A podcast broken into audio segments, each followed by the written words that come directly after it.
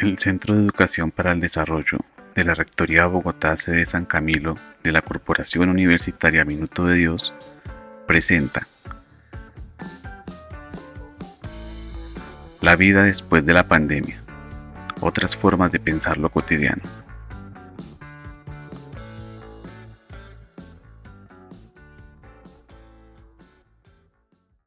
Bienvenidas y bienvenidos al primer capítulo titulado Otras formas de producción, intercambio y consumo de la serie La vida después de la pandemia, otras formas de pensar lo cotidiano.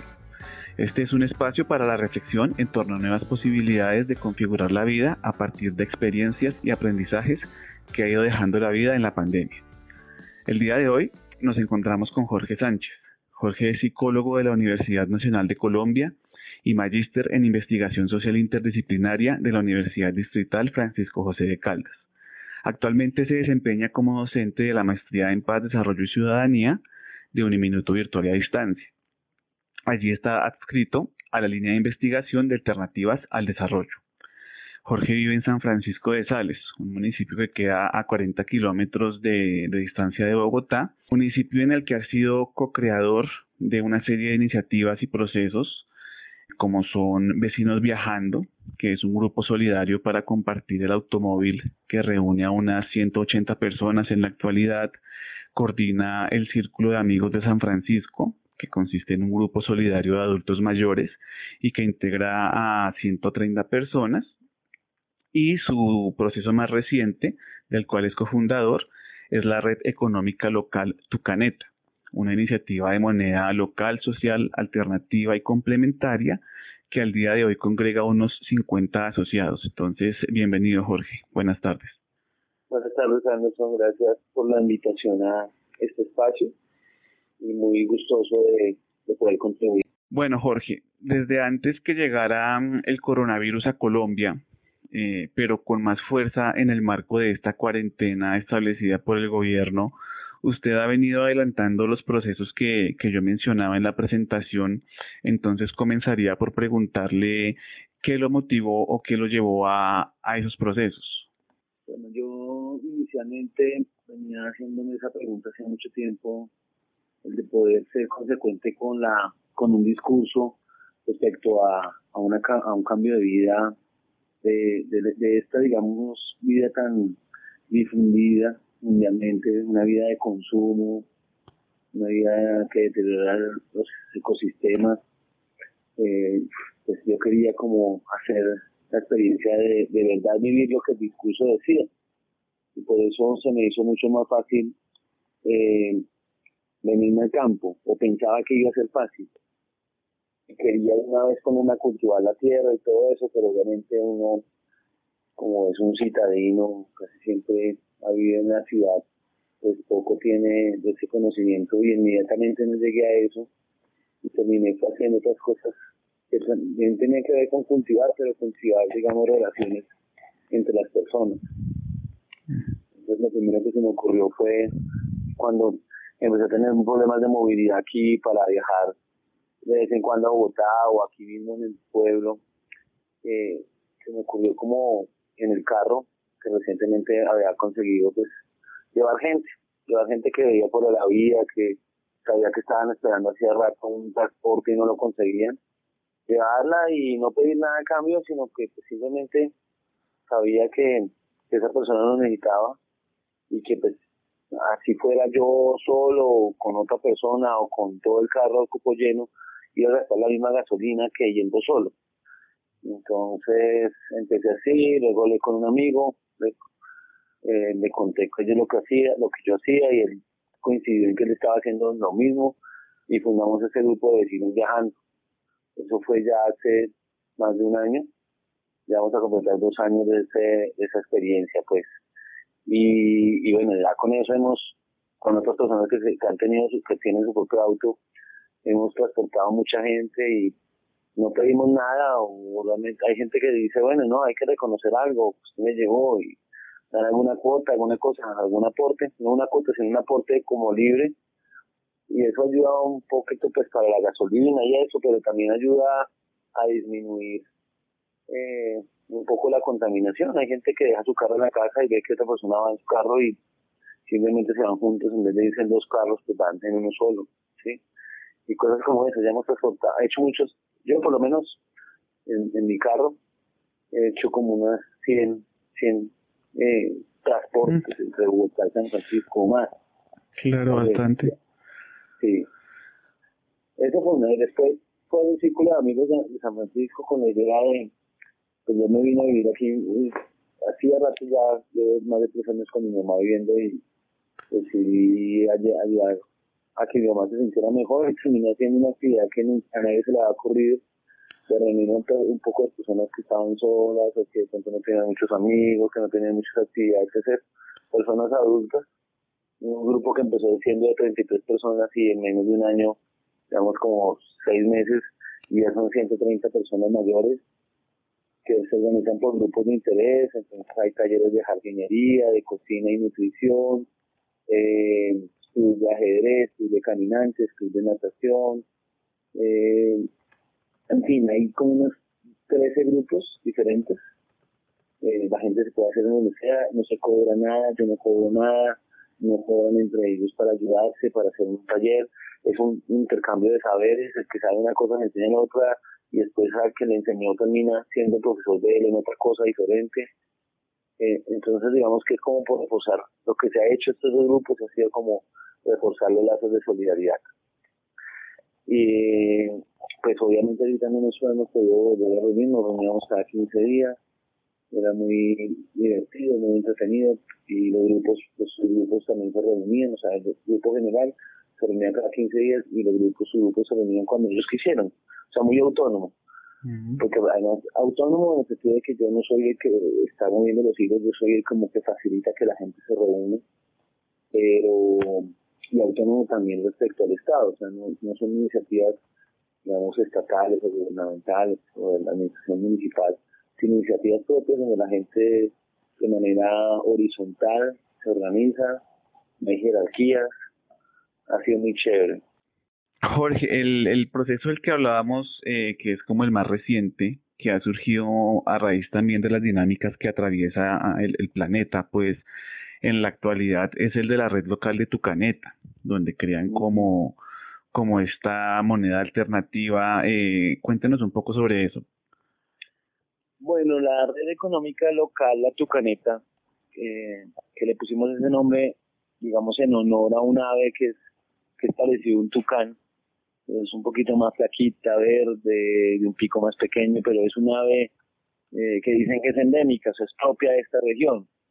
Entonces, eh, primero decir que cuando se hacen estas cosas es bueno utilizar esa identidad del municipio, es decir, de la identidad del territorio, algo que identifique para crear, mejorar la fuerza del compromiso de la gente y un poco más de identidad con su territorio. Por eso le pusimos así. Pero, pero la idea global de una red económica local está basada en el hecho de poder ser sustentable, autosustentable. O sea, ese es un ideal, pero pues obviamente nosotros tenemos relaciones con un contexto mucho más amplio en los intercambios de las cosas que necesitamos para vivir, porque es muy difícil que un ser humano pueda tener todos los recursos que necesita por sí mismo y por y, solamente teniendo su su propio digamos un contexto un territorio pequeño necesita vivir con otros o por lo menos intercambiar con otros para conseguir algunos recursos que no tiene, no se puede autosolventar. Pero hablando de un territorio un poquito más grande como por un municipio como este que, que está entre 1.500 y 2.500 metros de, altura, tiene prácticamente dos pisos térmicos y pues es un municipio que se puede dar de todo. Lamentablemente eh, las, los campesinos como hemos visto en el país, y es casi que una, una situación que se ve en todo el mundo, están escaseando. Es mayor la proporción de seres humanos que están viviendo en ciudades que las del campo por diferentes factores. En Colombia siempre se habla de la violencia como el factor que ha hecho que se desplacen más personas del campo a la ciudad, pero siempre pensamos que es la violencia como de tipo esta de conflicto armado, ¿sí? por desplazamiento, por, por eh, presiones del, grupo de narcotraficantes, X, guerrilla, paramilitares, en fin. pero también es una violencia social, una violencia también de tipo económico, en el sentido de que la gente se ve presionada a dejar el campo porque no es productivo, porque se ha desgastado por tantos químicos, porque no es rentable, porque se, ven, se, gasta mucho en los insumos para sacar una producción y después cuando se va a vender esa producción, los intermediarios abaratan tanto el producto al, negociarlo, al recatear, pues, que, que la gente, digamos, le va mejor si tira las producciones que si las gasta o es más caro el transporte de la mercancía que tienen del producto que el mismo producto, ¿sí? Y, obviamente pues no hay ganancia. Entonces, eso es lo que yo refiero como una violencia de tipo económico, porque hay muchos monopolios en tema de agricultura, porque hay una violencia económica cuando, por ejemplo, el Estado decide importar alimentos o bajarle bajarle los aranceles a los alimentos que vienen de afuera en vez de apoyar al agricultor pequeño esa, esa violencia que no se nota, la violencia que no mata, entre comillas, no, no, mata a nadie, sí, sí está matando porque está quitándole las fuentes de trabajo a la gente. Entonces, eso es una cosa que aquí también se ve. Entonces, eh, el campesino dejó de ser productivo y muchas tierras, eh, la, la otra forma es que mucha gente llega a comprar tierra aquí, pero no sabe cultivar la tierra, sino que la compra, ¿sí? y la deja para una piscina, la deja para un jardín muy bonito, y era tierra que antes se, sembraba, donde tenían animales. Entonces, eh, viendo en este escenario de la crisis, en ese rato, antes de lo de la crisis, ya estamos pensando en montar una moneda propia, pues para que la plata no fluya hacia afuera, o sea, que no haya que comprar afuera lo que se puede producir aquí, ¿sí? Es decir, es inconcebible que en un municipio tan fértil y que donde se produce, por ejemplo, plátano, el plátano venga de Corabastos y no venga, no se le apoye aquí. O sea, que el 80% de la producción agrícola de la que se consume en este pueblo venga de Corabastos y no venga una buena proporción de esa comida de acá, viendo que tenemos una área productiva y diversa. Por eso más o menos surgió la idea, o fue uno de los grandes motores de la idea de la red económica local Ticoneta. Y obviamente tener una moneda propia garantiza que el que, el que compra, el, el que vende algo recibe una plata en canetas, en la moneda, y no puede ir a gastarla a Bogotá, por ejemplo, o a otro municipio, sino que tendrá que, como son tucanetas y solamente se reciben aquí, le compra a otros productores, a otros proveedores de la misma región. Entonces, por eso se monta una moneda local. ¿Y esa moneda, Jorge, es, o sea, está físicamente existe o, cómo ustedes hacen para, para utilizar? O sea, según entiendo, es como hacen las transacciones de los productos que surgen de ahí, que allá mismo consumen en las tucanetas. Y si es un, un tema físico de que tengo la moneda y compro, ¿cómo se asemeja el valor a, al caso del peso colombiano? ¿Cómo manejan esos, esos aspectos? Bueno, eh, a ver, hay muchas, hay muchas monedas, monedas locales en el mundo, es decir, eh, nacen y mueren monedas locales eh, a diario prácticamente. Entonces, por ejemplo, en España son, a propósito de la crisis eh, de hace ya 10 años más o menos, de la crisis que se disparó en España, empezaron a surgir muchas de esas iniciativas porque la gente se quedaba sin efectivo, sabía cosas, producía cosas, pero no había efectivo para intercambiar o el efectivo que, que, existente fluctuaba mucho en los valores. La gente creó sus propias monedas para facilitar el intercambio. Eh, y es una economía distinta a la economía, digamos, eh, tradicional, o más bien tradicional, no, sino la, que es parte del sistema capitalista, porque es una economía solidaria.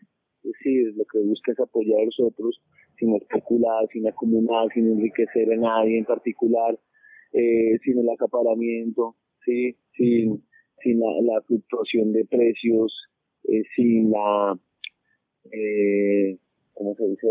La inflación, ¿sí? Entonces, eh, es, un, es una apuesta por una economía no libre.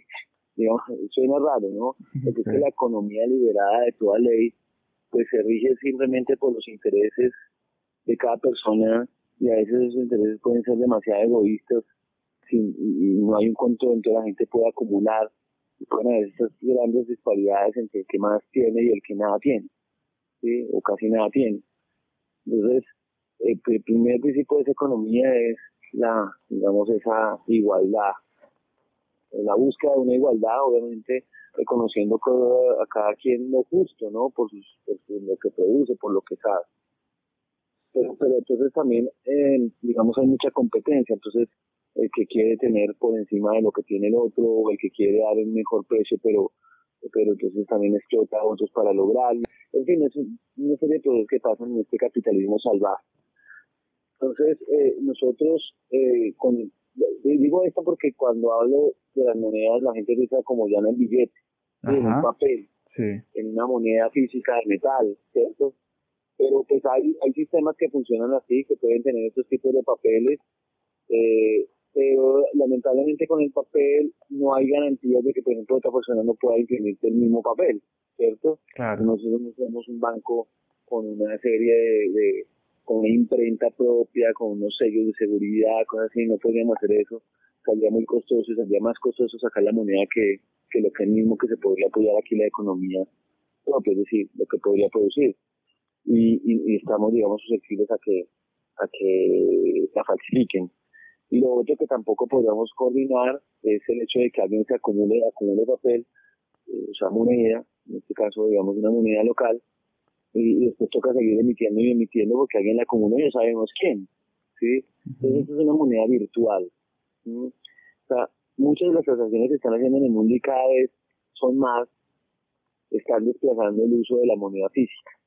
¿sí? Sí la gente utiliza tarjetas, hace las transferencias bancarias, saca plata en un cajero, eh, moneda todavía, pero es con el internet, utilizando allí transacciones en línea, en fin, entonces en Europa cada vez se, utiliza menos el papel moneda.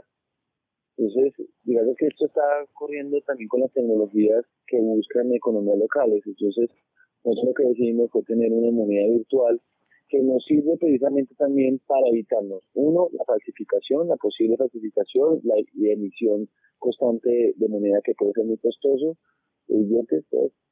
Y lo otro es evitarnos el tema de la, del acaparamiento, la especulación y el enriquecimiento ilimitado de cualquiera. Entonces, eso tiene límites.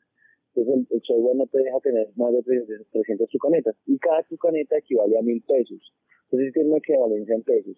¿Y por qué la equivalencia? Porque es que como ya tenemos en la mente los precios, o sea, cuando vemos una cosa le calculamos un precio, lo primero que nos pensamos es en pesos, ¿sí? Claro. Que en Colombia. Entonces, al hecho de hacer una equivalencia, a la gente le facilita más eh, la, tarea de ponerle precio a sus cosas en tu caneta. ¿sí? No hubiéramos querido hacerlo, pero toda la moneda lo hacen. En Europa lo, lo definen en la euro, en otros países al dólar, lo que sea. Eh, pero es como una para facilitar la, la darle precio a las cosas. Y tenemos ese límite hasta 300, o sea, nadie puede ser más rico de 300 mil pesos, o rico no, sino acumular. Y entonces, ¿qué pasa? El sistema le dice, venga, usted tiene 300, ¿qué pasa? No le está o sea, ya vendió lo que tenía que vender, vendió mucho, y felicitaciones y todo, pero usted tiene que ayudarle a los demás. Entonces, le obliga casi que, si quiere liberar cupo de venta, tiene que comprarle a sus compañeros productores dentro de esta moneda local. Claro. Y la se hace en línea, con el software.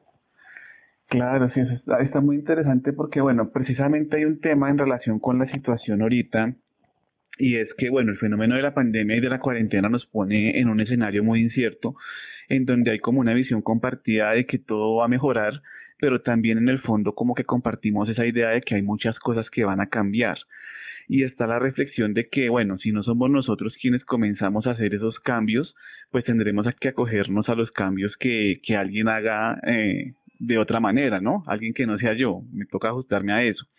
Y el objetivo un poco de este podcast es poder compartir esas experiencias que, están surgiendo desde diferentes espacios para que sirvan como insumos en localidades y comunidades eh, que han visto en esta época una serie de problemáticas y situaciones muy complejas, ¿no? Se ha visto muchos sectores sociales que han enfrentado de una forma muy, muy compleja la situación y que han descubierto la necesidad de pensarse en nuevas formas de, de lo colectivo y de lo común.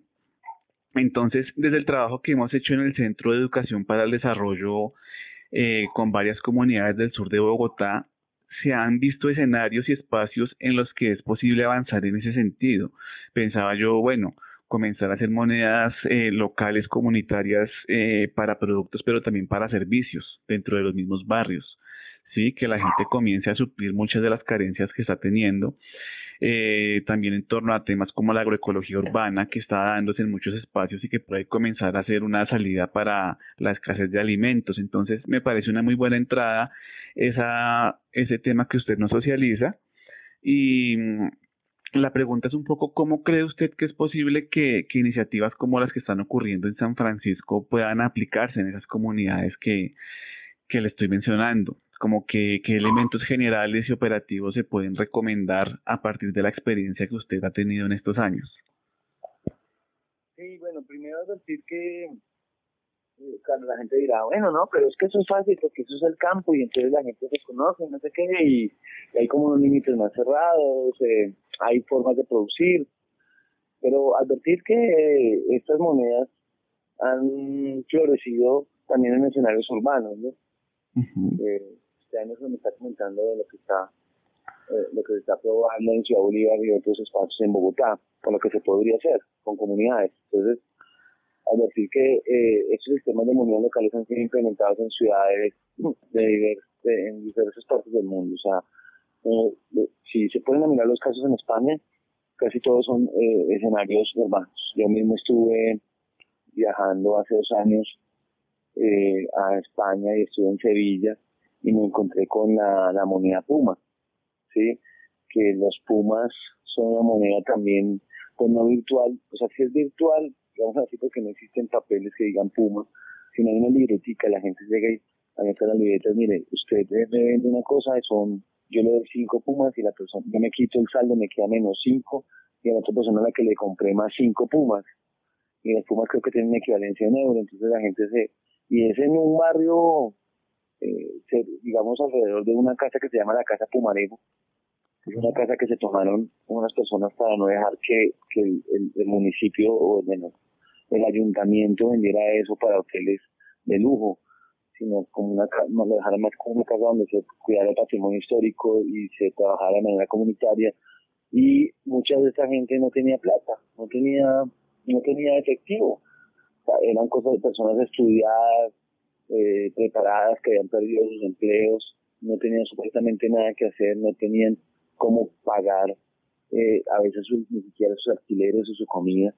Se dieron cuenta que todos estaban así y lo que hicieron fue, bueno, pues hagamos trabajo, ayudémonos entre nosotros. Entonces, algunos empezaron a hacer trueque, mire, yo le cambio esto por lo otro que yo necesito, ¿sí? Y algunos empezaron a cultivar en sus propias casas alguna cosita, pero obviamente no tenían todo lo que necesitaban. Entonces se armó la moneda Puma pues para facilitar los intercambios porque muchas veces tú tienes algo, por ejemplo, una, no sé, una bicicleta. Y bueno, es lo que puedo intercambiar, yo necesito, yo necesito algo que me, eh, por ejemplo, necesito comida, quiero cambiar esta bicicleta. Pero la otra persona te ofrece un libro o unos libros sobre la bicicleta. Y dices, pues yo en este momento necesito libros. Y, y a veces es eso, ¿no? Se tranca la, el trueque porque lo que yo quiero o lo que yo tengo para intercambiar con el otro no, no le sirve a la otra persona. Pero sí, por ejemplo, si me da plata, me da algo que represente plata y que yo con esa plata puedo conseguir otra cosa al otro lado, en otra parte, pues está bien. Y eso es, el, digamos, la lógica de la moneda. La moneda facilita ese tipo de intercambios. Entonces, sí, puede, puede hacer la, la, la opción. O sea, ¿cuánta gente en este momento por el tema del coronavirus dejó de trabajar, dejó de porque lo echaron o porque no hubo cómo pagarle, se acabó la empresa, muchísima gente. Mm. Por fortuna, gente que pasó esto, ¿no? el día de mañana puede ser el meteorito, claro. la invasión alienígena. Pero esta, nos, esta por lo menos están, nos, nos, nos advierte de que tenemos que estar pensando de otra manera, a ver cómo ayudamos y cómo no dependemos del sistema, un sistema que, que ha creado ricos y pobres, Aquí, por ejemplo, crear una moneda no es para enriquecer a nadie en particular. O sea, ya tiene, no tiene la idea de que voy a emitir un poco de monedas virtuales para enriquecerme a mí o enriquecer a nadie. Se busca es un bien colectivo. De hecho, cuando aquí la gente se mete a esta moneda, da una cantidad, o sea, compra tu caneta en pesos, con pesos reales colombianos, se compran tu caneta reales de San Francisco entonces, eh, la cuota es de 20 mil pesos, eh, digamos, la, la, cuota de compra, ¿no? Pero se convierte automáticamente en tu caneta. Y esas chocaretas se convierten en, para la gente en lo que cosas que necesitan. Y esos 20 mil pesos entran en un fondo común. En este momento hemos reunido 620 mil pesos. Y ese fondo común y lo que se vaya haciendo, lo que se vaya reuniendo de aquí para allá, eh, va a servir para definir un proyecto colectivo, una, una inversión, dado que les sirva a todos para aumentar su producción. Pues, por ejemplo, comprar semillas, comprar plántulas, mejorar una huerta comunitaria para poder sacar más productos que beneficien a todos. O sea, pero eso no lo defino yo, lo define todo el conjunto de personas que en este momento estamos con la moneda, que estamos aquí. Pero la moneda lleva muy poco.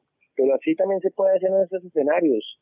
La gente que se quedó sin trabajo puede decir, bueno, pues yo tengo, yo conozco, yo sé hacer un servicio, ¿no? yo, yo sé arreglar uñas, yo sé peluquería, yo soy chef, yo cocino, yo no sé, yo sé preparar pan. Entonces, eh, preparemos pan para todos. El otro se pone, nos ponemos de acuerdo para producir lo que necesitamos y vincular gente con, que con su saber le puede ayudar a los demás y nos ahorramos una plata de ir, por ejemplo, en vez de ir a la peluquería, eh, donde de pronto es más caro porque incluso la persona tiene que pagar servicios, eh, una, serie de cosas, empleados, arriendo. Pues, por ejemplo, ese servicio de la peluquería podría yo darlo a domicilio, o la gente podría venir aquí a mi domicilio y de vez en cuando hacer ese servicio. Entonces, eh, eso se puede hacer en, la ciudad. Es utilizar lo que está a la mano, lo que tenemos al servicio de otros, sino quedarse con lo que uno sabe para uno o solamente va a buscar el beneficio propio, sino buscar el beneficio de los demás. Desde que existe la filosofía, las alternativas van saliendo. Listo, Jorge. Bueno, Jorge, muchísimas gracias. Eh, ya con esto damos cierre al primer capítulo de nuestro podcast. Muchas gracias a Jorge por aceptar la invitación y compartir su experiencia. Muchas gracias a quienes nos escuchan. Mi nombre es Anderson Lizarazo y esto fue La vida después de la pandemia, otras formas de pensar lo cotidiano.